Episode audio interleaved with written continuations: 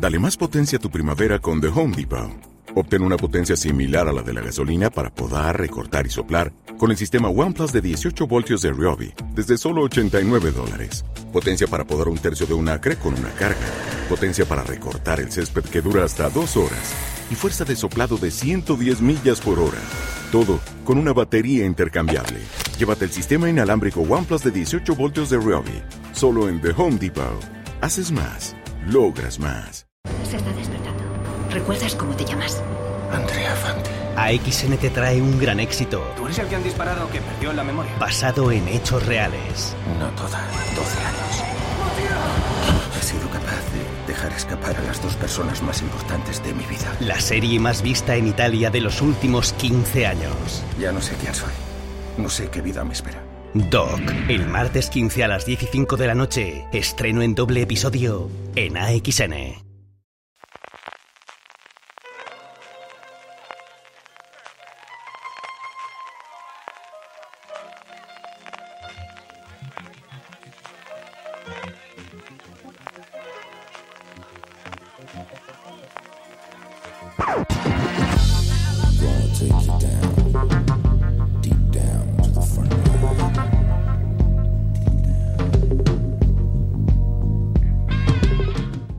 Hola chicos, muy bienvenidos a esta nueva edición de Review, el programa de fuera de series en el que analizamos una temporada completa de una serie o, si ya ha terminado del todo, una serie entera. Eh, para, este, para este review de, vuelta de, vuelta al cole, como quien dice, vamos a hablar de una serie que ha estado emitiéndose durante el verano, que es Perry Mason, que se ha estado viendo en, en HBO España. Y para comentarlo, para comentar un poco todo lo que hemos visto en, en esa primera temporada de la serie, porque ya sabéis que está renovada por una segunda, tengo a un invitado eh, muy especial, que es un fiel oyente de Fuera de Series y además es eh, colega y amigo de varios de los integrantes de, de Fuera de Series. PJ Cleaner del podcast Series Reality. ¿Cómo estás, PJ? Hola Marina, pues genial, encantado de volver aquí. Mm, Yo siempre que me invitáis vengo encantadísimo a colaborar. Y bueno, a ver si coincidimos en, en la review de esta serie. Eh, a ver, yo, yo creo que, va- que vamos a coincidir tú y yo bastante, ¿eh? Mm, Me- Yo creo que también. Me da la sensación. Eh, bueno, yo no me he presentado, se me olvida sin presentarme, yo soy Marina Such y mm, pues vamos a hablar un poquito eso de qué nos ha parecido Perry Mason. Si teníamos, ¿tú recuerdas haber visto algo de la Perry Mason original, PJ? Uf, mira, yo soy mayor, ¿eh? Pero, pero no, yo sí he visto, ha sido seguramente muy, muy de pequeño algún capítulo suelto en reposiciones de, imagino que de televisión española, en la 1, en la 2, así, porque la serie es, más antigua que yo. No, a ver, la serie, la serie original es muy antigua porque es de, es de Mm. los, creo que son finales de los 50, años 60. Sí, Pero no sé si tú te acuerdas que como en los 80, con Raymond Burr ya bastante mayor, hubo una serie de Mm. TV movies en color, que es- Esas- esos son los que yo recuerdo. Sí, esas esa sí que recuerdo ya haber visto algunas, sí. Mm.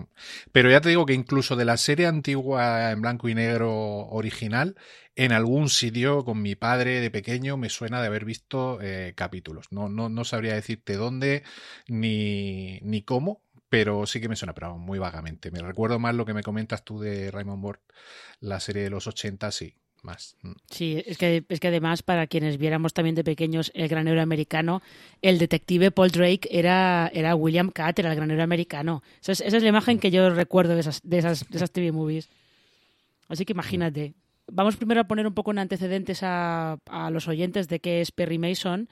Eh, esta, esta serie está basada en, en los libros que escribió Earl Stanley Gardner ya por los años 20, 30 más o menos, unos libros que tuvieron muchísimo éxito, en los que Perry Mason ya era un abogado famoso y consolidado, y de ahí es de donde luego pues, se hizo esa serie de televisión que lanzó al estrellato a, a Raymond Burr.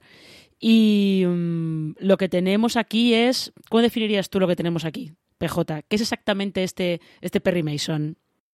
Es el origen, ¿no? Del, del personaje. Es algo que quizá no tenga que ver a priori, porque yo creo que sí que tiene bastante que ver, sobre todo cómo va evolucionando, luego hablaremos, pero que a priori no tiene mucho que ver con el, con el Perry Mason que, que podemos recordar o con el Perry Mason que la gente puede recordar, Pero yo creo que sí que es eso, es la muestra del origen. Eh, de hecho, nos vamos justo, bueno, ahora lo hablaremos, eh, justo seguramente a su primer caso, a su primera acción como el Perry Mason que, recordamos todos.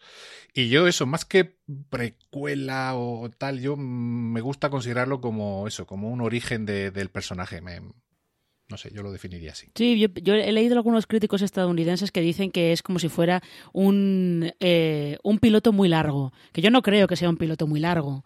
Sí que es, lo que tú dices, es más eh, el origen del personaje, contarte quién era Perry Mason antes de convertirse en, en un abogado famoso y de éxito hmm. y que, el, que en los libros, eh, por lo que se ve, yo solamente he leído un libro de, de Earl Stanley Garden hace mucho tiempo, con lo cual no me acuerdo, pero creo que en los libros sí que utilizan métodos un poquito, poquito, pues eso, como lo vemos, mm, utilizar métodos un poco heterodoxos, no plegarse, hmm. no plegarse tanto a, a las normas o a lo que a lo que se espera se espera un poco de él Em, y sí que es, yo sí que diría que es, em, es una serie que está muy, se ajusta mucho a, a, lo que sería el cine negro muy clásico, con esa Los Ángeles de, de finales de los años 30, no, principios de los años 30, perdón, que lo estoy, estoy, confundiendo con la otra serie que hemos tenido en los años 30 en Los Ángeles, que es eh, Penny Dreadful.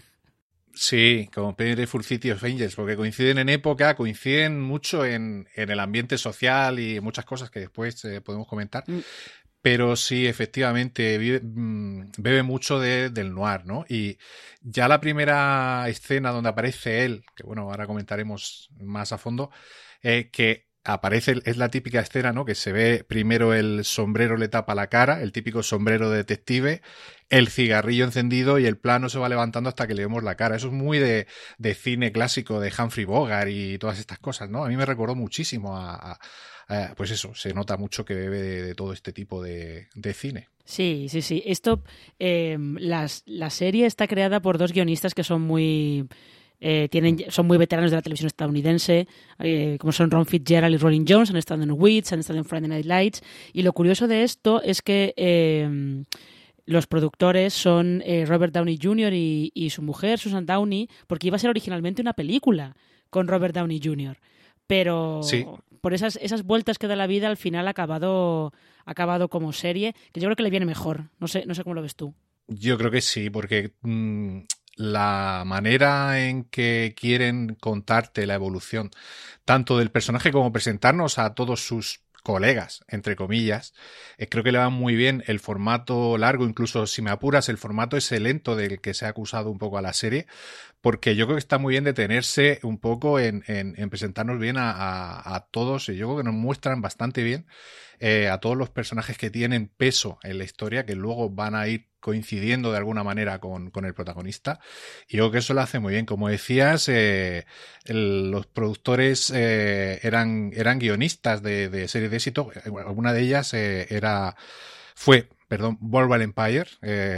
Rolling Jones en concreto, que también estuvo trabajando en Volver Empire, Tim Van Patten, que dirige y produce la serie, dirige algunos capítulos, también fue eh, director y productor en, en Empire. Y yo creo que esa calidad de, producción, ese detalle en la ambientación, así como el ritmo narrativo, bebe mucho de World Empire, que es una serie que, a mí me encantó en su día. Y, bueno, es otra época, esa está la Liseca, pero, pero se nota que saben manejarse en estas épocas. Sí, los resortes que utilizan son un poco son parecidos, ¿eh? Son, bastante parecidos. Y mm, vamos, antes de, empezar a, hablar con spoilers, vamos primero a, contar un poco de qué va la temporada. ¿Tú te ves capaz de contar de qué va la temporada en dos, en plan de a grandes rasgos? Porque luego el caso acaba siendo bastante complicado. Sí, sí, luego el caso se enquista mucho. Bueno, empezamos con un asesinato eh, bastante impactante de, un bebé que previamente pues nos damos cuando sabemos o nos van presentando al mismo tiempo que ha habido un secuestro, que se paga un rescate, el bebé aparece muerto y a raíz de ahí pues se inicia una investigación para ver qué ha sucedido. Eh, de alguna manera tenemos que se implica Perry Mason como parte eh, paralela a la policía, porque el resultado de la policía parece que no convence mucho a, los familiares. Y luego ya se van desentramando ahí, desenrollando ahí, mejor dicho, una serie de tramas de, corrupción, de intereses, de tramas religiosas de por medio, con una serie de personajes, va variando mucho el, la visión o, el seguimiento del caso hacia quién enfoca el, culpable cada una de las partes. Y a mí me ha gustado mucho que el caso mmm, sea así, que se vayan descubriendo muchos matices que tienen que ver y, que bueno, que hay muchísimas eh, esferas distintas de la sociedad de Los Ángeles implicadas de alguna manera ahí.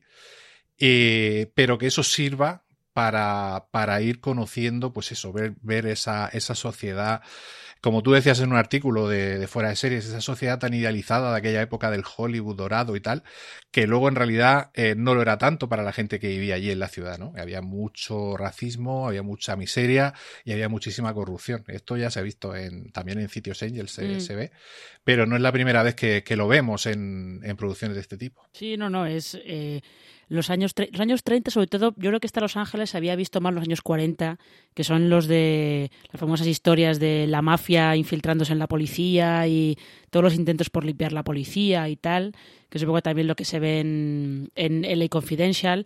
Eh, pero sí, mm. el caso, el caso a mí me acaba recordando un poquito a Chinatown, de todas las vueltas que da sí. y, y sobre todo al final de lo que de lo que hay en el fondo del caso, por lo que está todo movido. Es un poquito tipo Chinatown. Eh, pero mira, yo creo que eh, podríamos pasar a la parte de los spoilers. Solamente una última pregunta en esta parte sin spoilers. ¿Crees que ha sido para ti la serie del verano? Para HBO lo ha sido, ¿eh? Ha sido su estreno más visto en, en los últimos dos años. Eso, eso te leí.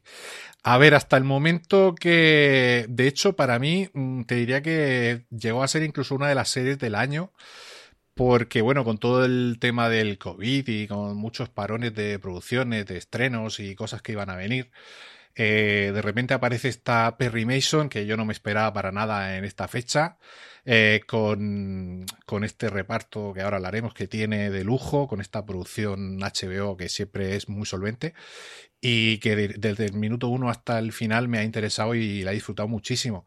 Entonces sí que puedo considerar que, claro, lo que pasa es que han estrenado también eh, Territorio Lovecraft en verano, a finales ya, y, y, me está gustando muchísimo también, pero sí que para mí, sin duda, es una de las series del verano, no, no te voy a engañar. Mm. Sí, bueno, Territorio Lovecraft, con eso de que eh, ha llegado a finales de agosto, aún puede, aún puede entrar en ser, serie del principio del otoño. Sí, Sí, porque mientras que acaba y demás, sí, sí. todavía puede entrar ahí. Pero sí, yo estoy contigo. ¿eh? Ha sido, sí que ha sido un poco una de las series del verano porque ha tenido, ha generado bastante ruido para, para HBO, le ha funcionado bien en audiencia y, y, yo creo que ha sido una serie que ha ido de, de, menos a más. Que ha tenido, el principio eso sí un poco más dubitativo, pero luego al final de la temporada eh, yo creo que ha estado, ha estado bastante bien. Así que, pues vamos a pasar a la parte con spoilers. Ya sabéis, si no habéis visto la serie, eh, pues no sigáis. Aunque, como de costumbre en review, yo creo que todos los que estáis escuchando este review, todos habéis visto la temporada completa. Pero por si acaso, nunca viene mal avisar. Eh, vamos a escuchar parte de la banda sonora de Perry Mason y retomamos la conversación con spoilers.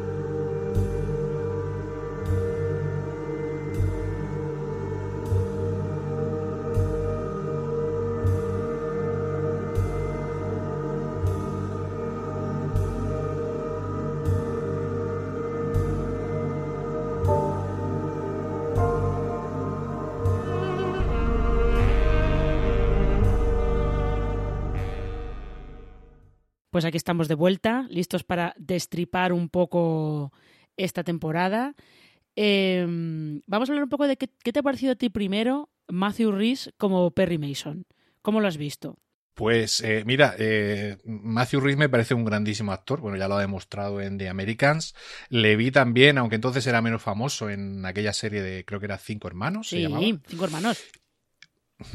Y, y me ha sorprendido porque justo eso, yo tenía la imagen de The Americans, que no hace tanto que acabó, y de repente, desde prácticamente el, a los dos minutos de estar allí en ese bar en conversación con, con su socio al inicio del primer episodio, ya me creo que es Perry Mason, ya me, se me olvida el, el Matthew Rhys de, de, la otra serie.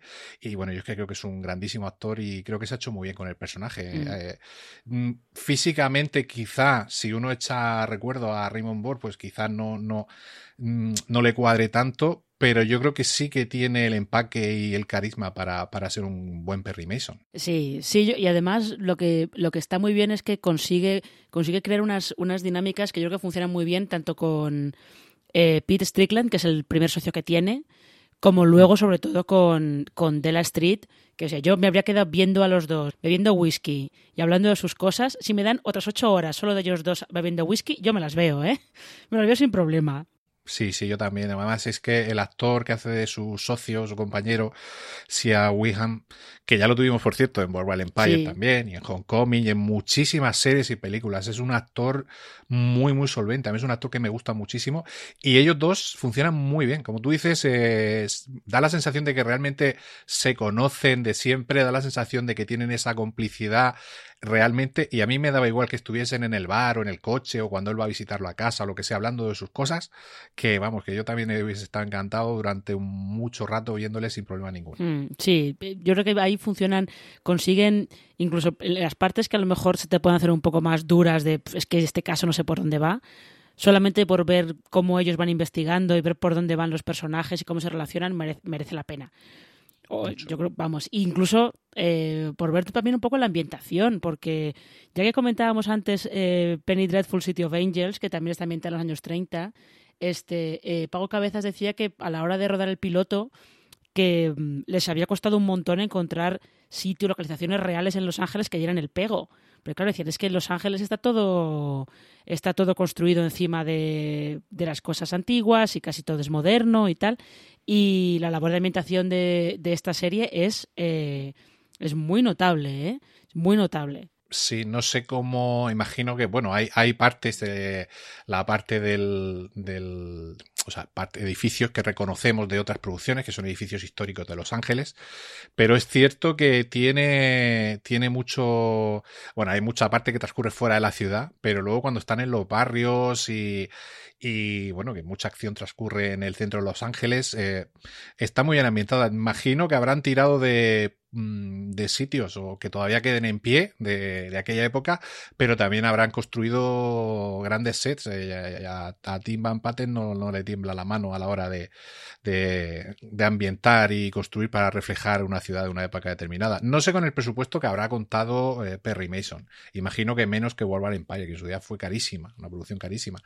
Pero aún así, mm, yo creo que está todo muy logrado. Sí, no, es que en Boardwalk Empire construyeron el, el paseo marítimo. Sí, todo entero, el paseo, claro. todo. Mm, sí, sí, gastaron 65, 70 millones de dólares en la primera temporada, que es muchísimo dinero. Ahí se notaba. No, este creo que hay, hay unos vídeos de, de, la producción y se ve el, el, Flight of Angels, que es como el, esa especie de tranvía que salva las escaleras, mm. que es donde aparece el, sí. el bebé.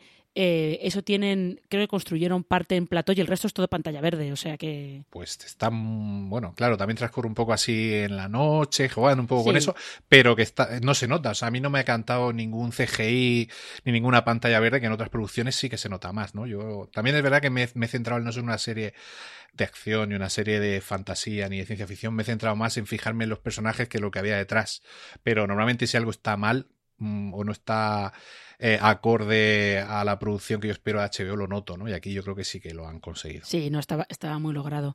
Y antes, antes estábamos comentando que, eh, que Perry Mason encaja mucho en, en el noir más clásico. Además, en el, en el noir más clásico, eh, el que está ambientado en, en, el sur de California, que es un poco diferente. De, de, otros, de otras propuestas de cine negro que están ambientadas en otro sitio, ¿no? Porque eh, mm. en este género al final la ciudad donde, donde pasa todo marca gran parte de, de, lo que pasa. Y aquí, entre el tipo de detective, porque Perry Mason es un detective privado, el tipo de detective que es, que es el típico tipo con tramos del pasado, veterano de guerra, eh, alcohólico básicamente, y con una... su vida está hecha un desastre, pero eh, tiene ese olfato, sobre todo tiene ese olfato para para mm, eh, darse cuenta de cómo de cuándo se está cometiendo una injusticia y de ir a por ella. No sé, es una de las cosas así más, yo creo que como más claras de del noir de, de Perry Mason.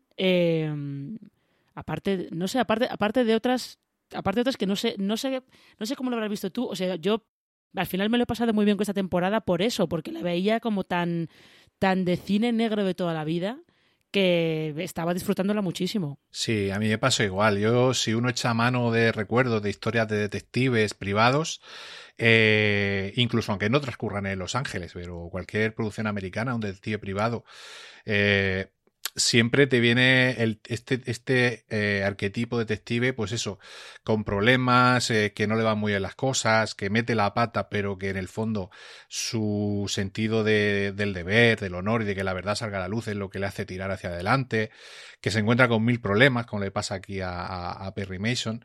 Y a mí me ha recordado incluso, fíjate, eh, había una serie por allá en los 80 que era Mike Hammer, ¿Ah, con Stacy Kitsch. Claro. Y, y que también era en Nueva York, ¿no? Pero transcurría, hacía un homenaje al noir porque iba mucho a eso, pues a los clubs, a los bajos fondos de la ciudad para investigar y tal. Y yo esa serie sí que la vi ya con, con 12, 13 añitos y tal. Y la tengo más fresca en el recuerdo y me recordaba, pues eso, el tipo de detective así un poco, eh, pues con la vida hecha un poco un desastre, pero que al final sí que sí que tiene vale para, para, su trabajo y que además se lo toma se lo toma en serio. Bueno, de hecho Perry Mason eh, aquí se juega la vida, se lo juega todo sin saber si al final va a sacar un, un beneficio o, cómo va a acabar todo, pero él sigue hasta el final y eso creo que le da mucha fuerza al personaje. Sí, sí, porque además es que se lanza se lanza contra un, un establishment que, que, tiene, que tiene mucho poder, porque se lanza contra una policía muy corrupta, contra un fiscal. Total. Un fiscal que está juzgando el juicio ese para él es, es pura imagen realmente al final, porque mm. él sabe perfectamente que no tiene pruebas, que, que la madre de, de Charlie Dodson, pues que es un chivo expiatorio, básicamente pero, pero que tiene pruebas. A mí, justo, fíjate, esa, esa parte de la serie, sobre todo al final, cuando de repente te das cuenta, eh, el equipo de gente que está, que está trabajando con Perry Mason, que tienes, tienes a, un puñado de marginados por la sociedad, porque está eh, Perry Mason, que es pobre, básicamente, viene de familia pobre. Tienes a, a Della Street, que es eh, lesbiana, con lo cual ya está apartada por ser mujer y por ser gay. Luego tienes al fiscal que les ayuda, que es homosexual, otro otro eh, marginado y luego al policía que los ayuda que es negro, o sea, es como negro, sí, sí. Se junta una especie de, de patrulla X un poco peculiar. Sí, pero eso es lo que te decía que a mí me gustaba de la serie. Es decir, cómo, porque llegar ahí te puede parecer algo irreal, pero si tú ves la serie te lo van mostrando muy bien como por qué el policía negro se decide a hacer lo que hace. Cuando él estaba en su zona de confort, policía negro en su barrio, sin problema, pero él eh, llega un momento en que da el paso también porque amenazan a la familia, porque amenazan a la mujer, y el tío dice, bueno, pues hasta aquí hemos llegado. Y, y, luego ella, eh, que bueno, ellos ya se conocen porque ella trabaja originalmente para el abogado, que es el mentor, entre comillas, el que le proporciona trabajos a, Perry, mm. el magnífico John Ligo, que, que, como siempre está impresionante, que es un actor que nunca falla. Y, y, creo que esa patrulla X que tú me hablas es uno de los atractivos de la serie. A mí me ha encantado ver cómo se forma ese equipo, cómo funciona también a la hora de, del juicio, cómo se apoyan unos a otros cada uno con los temas que domina ella en el apartado legal para amparar un poquito a Perry, el, el policía con el conocimiento que tenía del caso, el, el eh, no recuerdo el nombre del, del, personaje, pero bueno, era Chris Chalk, el policía negro. Paul Drake se llama, se llama el personaje. Paul Drake, exacto, Drake. Y, y eso me ha dejado con muchísimas ganas. El caso, fíjate, para mí el caso de la segunda temporada, que será otro caso mmm, oscuro, rebuscado, difícil de resolver, seguro, pero tengo mucho más interés en ver cómo funciona el equipo ahora que, que está montado, porque me ha gustado muchísimo el, ese, ese ese pequeño grupo que han formado, creo que es un grupo muy polivalente y muy atractivo Hmm. para, para el espectador. Sí, no, a mí me pasa igual, ¿eh? Cuando justo en el último capítulo que los ves a, los, ves a, a los cuatro en, en la oficina, la que era la antigua oficina de, de Ivy, Mm. del abogado, que era la oficina de Perry Sí. Mason, los ves ahí a los cuatro y es como... Es que tengo mucha curiosidad por ver cómo, cómo trabajan juntos ya por fin, esta vez sí, eh, trabajando para Perry Mason abogado. Exacto. Mm. Fíjate, el caso es lo que comentábamos antes, que al final eh, los personajes son como el principal activo que tiene la serie, que el caso, eh, el caso a mí me ha interesado porque mm, todo este, eh, o sea, me parece que es, es interesante que al final sea toda una cuestión de corrupción eh, urbanística Sí. y corrupción Mm. política.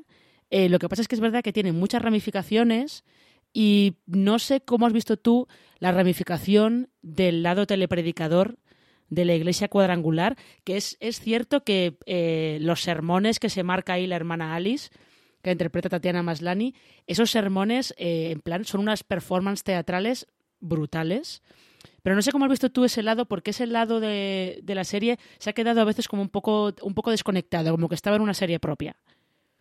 Sí, mira, te digo, a mí me ha pasado con dos tramas eh, que se me quedan, que, que tienen obviamente su importancia en la serie, pero se me quedan un poquito descolgadas. Una es esa, todo el tema de la iglesia, esta eh, de Tatiana Maslani y su madre y tal. Y la otra es la relación que tiene también Perry con la chica esta que tiene el aeródromo, Mm. que es su novia, que es la casa, que no sé qué. Bueno, su novia o, o lo que sea, no queda nunca muy claro lo que qué- qué sea. está pasando ahí, sí. su follamiga, su novia, su compañera, porque luego ella también tenía su interés ahí. Mm. Pero bueno, el tema es eh, que a mí el tema de la iglesia, que era lo que me preguntabas, me pasa eso.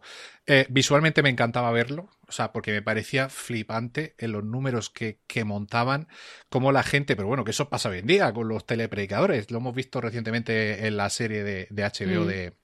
eh, Los Gemstone. Yo te lo diré. Sí, los Gemstone, por ejemplo. Y eso, es- eso es. A, a día de hoy tú puedes buscar en Google, o los oyentes pueden bu- buscar en Google, y verán como el tema de los telepredicadores en USA es una cosa que, que, siempre ha funcionado muy bien, está en auge ahí. Y a mí, esa trama, pues sí que te aporta el- la conexión con el dinero del padre, con ciertas cosas. Pero me pasa como yo creo que aquí va a pasar, y quizá me equivoque, no lo sé. En World Empire en las primeras temporadas hay personajes que aparecen, que tienen importancia, pero que se te quedan un poquito descolgados. Y luego, conforme avanza la serie, tienen su importancia en determinado momento o en determinada temporada. No te quiero decir con esto que lo de la iglesia vaya a volver a aparecer, pero yo que el, personaje de Tatiana Maslani me parece que en algún momento volverá, o no sé, y que tendrá algo. Yo eso es lo que espero, porque se me ha quedado un poquito fuera de, de, de- de lo que es eh, lo importante que para mí debería haber sido en la trama principal. O sea, no Sí, sé si me explico, que sí, se me queda un sí. poquito ahí fuera. Sí, sí que te explicas bien. Parece que va a ser.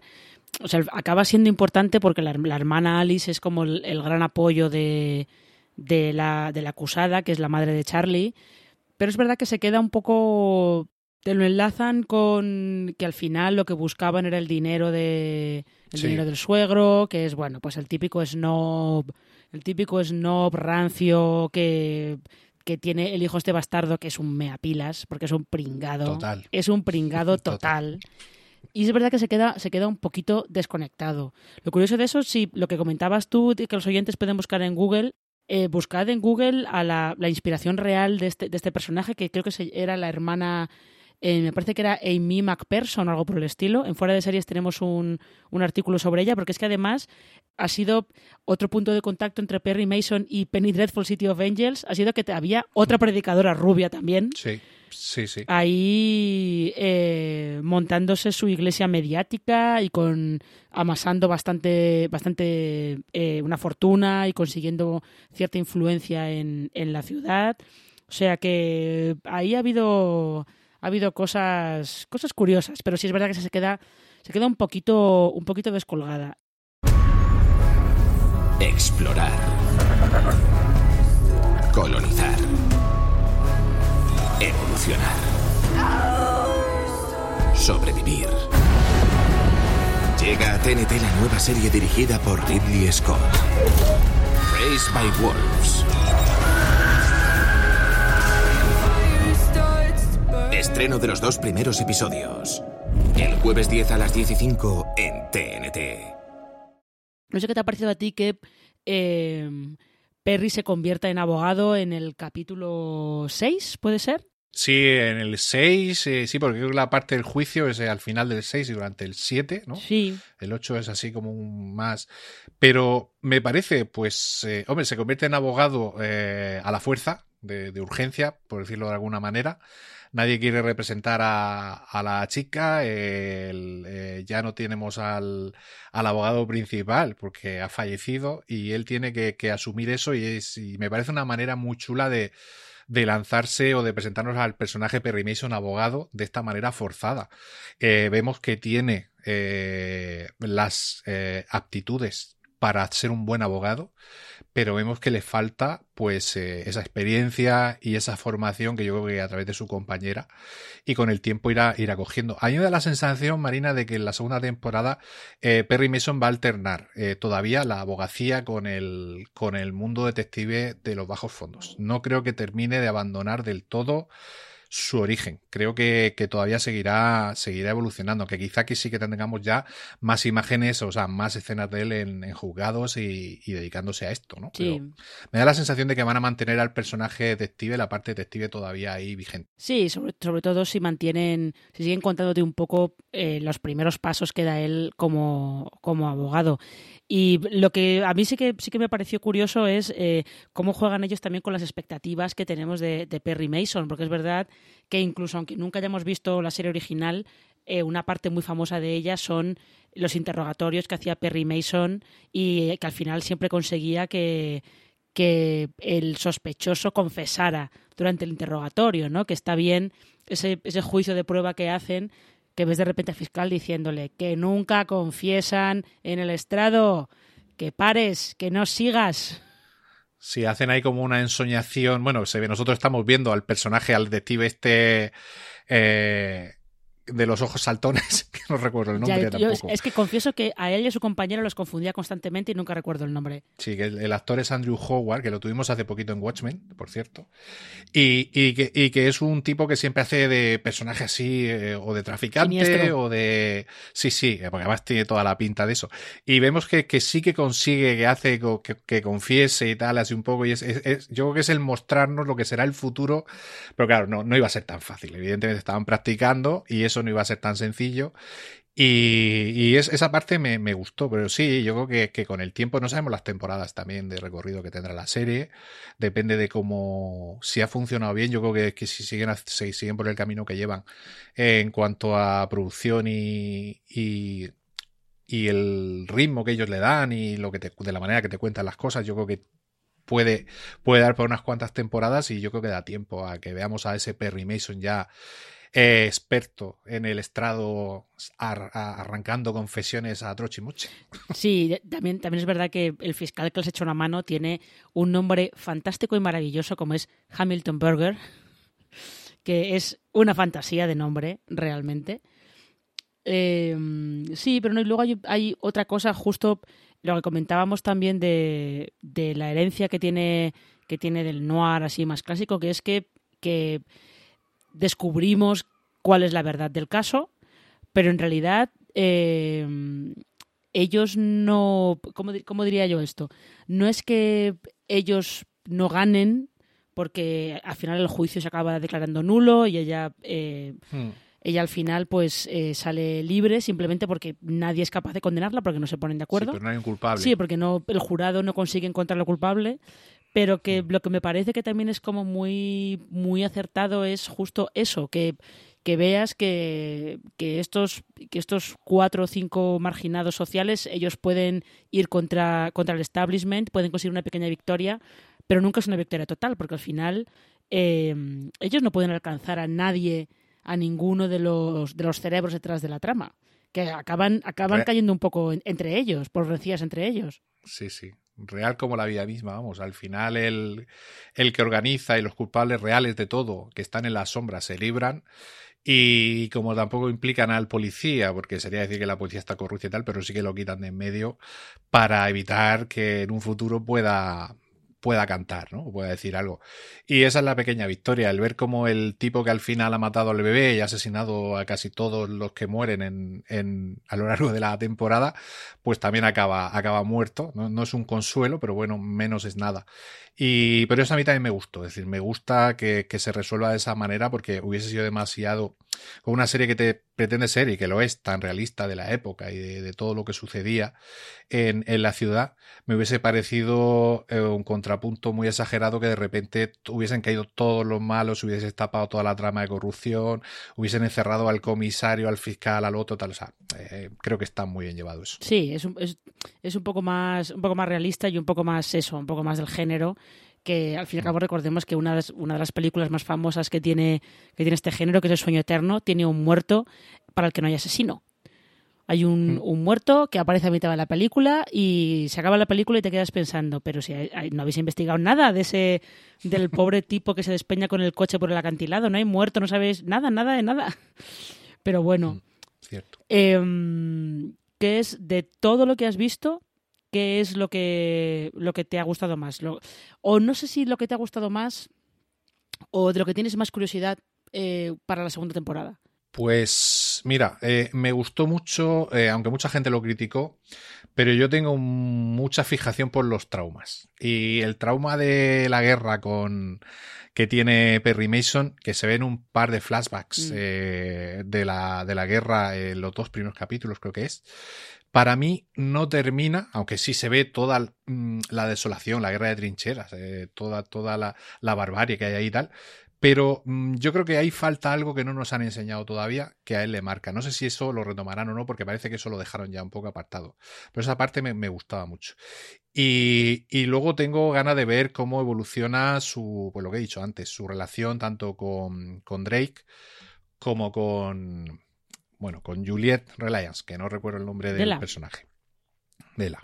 Creo, creo que la relación que él tiene con Dela es... Eh, eh, tiene mucha complicidad los dos. Eh, creo que, que, se van a complementar muy bien. Creo que ella va a ser parte fundamentalísima en su evolución como, como abogado, porque ella sí que, eh, de hecho, era ella la que prácticamente ayudaba en todo ya a, a, Ibis, que estaba ya mayor, y ella siempre tenía todo en cuenta, ella sabe un montón de leyes, y lo que pasa que por ser mujer y encima de todo ser lesbiana, pues obviamente en aquella época no tenía, no tenía nada que hacer como cabeza visible, pero sí que puede ser una cabeza en la sombra que le ayude mucho a Perry. Así que es tanto el personaje de ella como el tema de la guerra, que siempre llama mucho la atención, son dos de las cositas que, más me han llamado la atención y que espero que en la segunda temporada pues sigan por ese camino. Mm. Y um, yo ahora, cuando estabas eh, justo hablando sobre la guerra y, ese, ese principio de el principio de la temporada, que es verdad que ha habido, ha habido gente que el principio lo dejó un poco, los dejó un poco fríos, de es que esto va muy despacio y no, no sé para dónde va. Eh, a mí me da la sensación de que como que todo empieza a cristalizar un poco en la mitad de la temporada con el suicidio de, de Evie, del, del personaje de, mm. de, John Lithgow. Eh, Absolutamente. Que es un personaje al final eh, bastante trágico, porque luego descubres eh, que todo lo que has visto era fachada, básicamente. Mm. Sí. Sí, tenía, no tenía vida, no tenía su familia reniega de él. La única familia real que tenía era Dela y Perry y alguna gente que le rodeaba. Y era un personaje que yo creo que había ido de, había venido de más a menos, que se había centrado en su carrera, que ya estaba mayor, que estaba teniendo algunos lapsus y se notaba como que tenía algún tipo de, de que luego ya, bueno, no nos aclaran que, que, que no está bien. Y, y es, es justo el personaje bisagra que hace que gire todo y que ellos de alguna manera se metan de lleno en, en, la trama, se metan de lleno en la investigación y que todo avance, ¿no? Hasta ahí es cierto que la serie puede pecar un poquito de lenta. Yo no estoy de acuerdo porque a mí creo que te cuentan mucho y hay mucho personaje interesante como para que la serie no me parezca lenta. Pero a mí me parece lenta Too Old to Die Young, por ejemplo, de Nicholas Windrafing en, en, Amazon, que se tiran una hora mirándose sin hablar en cada plano. A ver, es que lento, pero... lento son algunos planos que había en, en, Twin Peaks The Return con una señora barriendo También, el suelo del bar durante tres minutos. Eso sí que es lento. Por, ahí voy. Entonces yo, aunque la acción en sí, es decir, porque es cierto que si tú coges realmente todo lo que sea, todo lo que aporta a la investigación del asesinato, en cada capítulo hay pequeñas pinceladas. Al final hay muy poquito, o sea, mm. salvo quizá un poco al final que se va avanzando más en todo. Pero mm, porque se centra más en. Es un tipo de historia que, que, no es solamente una historia de asesinato, que no es solamente la historia de Perry Mason, que lo es, aunque algunos dijesen esto no es Perry Mason, sí, sí que lo es. Lo que pasa es que es el origen y la evolución del personaje hasta convertirse en el Perry Mason que todo el mundo conoce, el Perry Mason de las novelas. Entonces a mí eso no me ha resultado lento. De hecho, ya te digo, los capítulos duran 55, el estándar HBO, 55 minutos, una hora. Y a mí se me han pasado todo volando. O sea, lo he disfrutado cada plano. Sí, sí, yo también me lo, pasé muy bien. Yo los vi, los vi con, eh, con screeners que pasó HBO, pasó HBO España, pasó la temporada entera y yo me la vi en un fin de semana. Con lo cual, y es eso, es lo que te decía antes, si me hubieran dado otras, otros ocho episodios solamente de ver a, esos, eh, esos tres personajes juntos, sin ningún problema, ¿eh? Los, otros ocho los habría visto. Hmm. Pues eh, creo que para terminar vamos a hacer un poco de, recomendación. ¿Qué le, recomendarías a alguien que ha visto, ha terminado Perry Mason, le ha gustado mucho y ahora dice, bueno, quiero ver otra serie del mismo, del mismo estilo? ¿Qué le recomendarías? ¿Qué podría ver? Pues mira, mm, porque va a notar eh, cosas familiares en cuanto al ritmo de la serie, en cuanto al desarrollo de personajes y al tratamiento de las tramas, yo a quien no la haya visto le recomendaría Warwall Empire, que sin tratar de lo mismo que esta se ambienta la ley seca y hay gángsters y no tiene que ver con, aunque hay crímenes y tal, pero no es de detectives que investigan un crimen, pero es una serie que yo le encuentro muchos puntos en común y que tiene personajes absolutamente increíbles, igual que Perry Mason parece que los va a tener.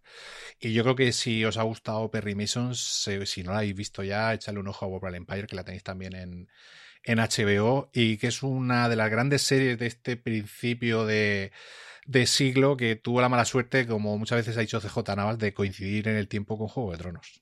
Sí, sí, porque se estrenó un año antes se estrenó que Juego de Tronos. Sí, un año, por ahí. Un año antes o así. Sí. sí, bueno, sí, sí. Y que yo, fíjate, yo con Polo Empire siempre tuve la sensación de está todo súper bien hecho, eh, la ambientación es impresionante, tienes unos actores buenísimos, pero sí me pareció muy fría. No sé por qué. Sí me pareció como que le faltaba un pequeño clic para que todo funcionara. Pero sí que es una buena opción, ¿eh? ¿eh? Para gente que haya visto Perry Mason y quiera ver algo un poco más en esa línea, sí que es una buena opción Boardwalk Empire. Y de Penny, Penny Dreadful City of Angels, ¿qué me dices? Porque yo la había empezado y no la terminé. A ver, yo eh, creo que me faltan dos episodios. Eh, me gustó mucho. A mí Baco Cabezas es un director que me gusta. Creo que todo lo que viene haciendo en USA eh, le da su toque y creo que es un director que sabe mm, contarte la historia, además sabe ambientar muy bien. ¿Qué pasa? Que la historia de Penny Dreadful City of Angels no tiene primero parte con ese sobrenombre que le perjudica mm, directamente.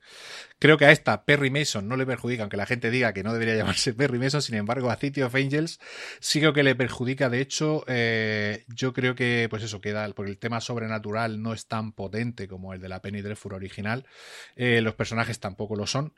Y es cierto que si te centras en, con esos toques que tiene, que, que, que, funcionan bien con la historia, con el tema de los nazis y todas estas cosas que van apareciendo, eh, con esta pareja de detectives tan atípica, eh, el primer detective latino en esa época de tanto racismo que hablábamos, tiene su, tiene su atractivo, pero esta sí que a mí me ha parecido lenta, fíjate. Eh, City of Angels sí que se me ha hecho pesado.